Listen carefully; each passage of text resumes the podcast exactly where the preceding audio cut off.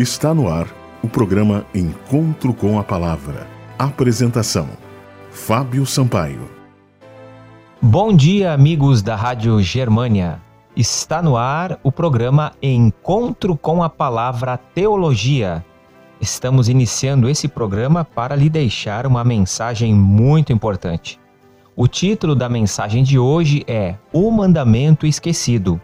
O texto bíblico encontra-se em Gênesis capítulo 2, versículos 2 e 3, que diz: E havendo Deus acabado no dia sétimo sua obra que tinha feito, descansou no sétimo dia de toda a sua obra que tinha feito.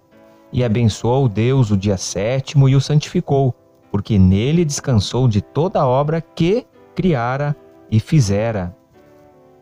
Tanto no Antigo Testamento quanto no Novo, o dia semanal de repouso e especial adoração é o sétimo dia, conhecido como sábado.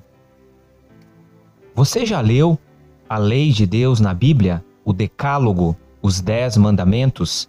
Encontram-se registrados em Êxodo, capítulo 20, versos 3 a 17.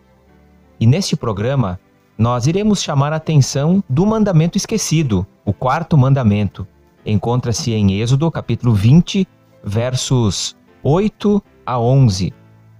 Essa palavra, sábado, se aplica a determinados dias anuais de festa ou dias festivos, embora fosse empregada principalmente para o sétimo dia da semana. Na história cristã posterior ao Novo Testamento, determinadas tradições religiosas passaram a aplicar a palavra sábado ao domingo, o primeiro dia da semana. E diversos cristãos dominicalistas ainda a empregam para designar o domingo. A raiz hebraica da qual se deriva sábado é esbat, cujo significado primário é cessar, desistir ou parar de atividades prévias.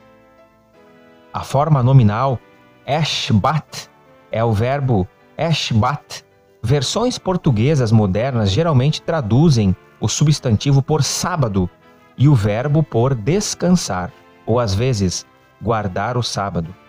Embora essas traduções sejam corretas e apropriadas, o conceito subjacente de cessação sugere mais a interrupção de uma atividade anterior do que um mero recurso para o cansaço. Outro substantivo referente ao sábado em Êxodo e Levítico é Shabbaton, também derivado de Shabbat, e frequentemente traduzido como repouso solene. Seis de onze vezes ele aparece na expressão Shabbat, Shabbaton. A ocorrência conjunta de Shabbat e Shabbaton indica intensificação. No Novo Testamento, a palavra para sábado é, é o grego sabaton, ou o seu conhecido plural, sabata. Contudo, esse último termo pode ser simplesmente uma transliteração do aramaico shabeta, que é o estado enfático do substantivo no singular. Com tudo isso, queridos, queremos dizer que Deus nos deu um grande presente. A Bíblia apresenta um dia especial de repouso, o dia bíblico de descanso, que fora instituído na criação do mundo pelo próprio Deus, o sábado. O ciclo semanal é divino Deus fez o próprio ciclo semanal para nos beneficiarmos. O ciclo semanal é composto de seis dias de trabalho e um dia de repouso, sendo que o sétimo dia é identificado como o sábado. Você já desfrutou do descanso e das bênçãos sabáticas? Faça isso. Você vai receber grandes bênçãos de Deus. Deus está desejoso em lhe abençoar à medida que você for obediente. Vamos orar? Querido Deus, nos ensina a sermos obedientes à tua lei e também nos ensina a aprendermos mais sobre o quarto mandamento que diz para nós repousarmos no dia de sábado. Em nome de Jesus, amém.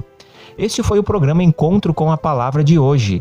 Se você quiser ter mais informações sobre o dia de descanso semanal criado por Deus, acesse o nosso site www.vivacomesperanca.com www.ecc.net.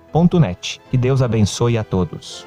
Você ouviu o programa Encontro com a Palavra, uma mensagem de esperança para você e sua família.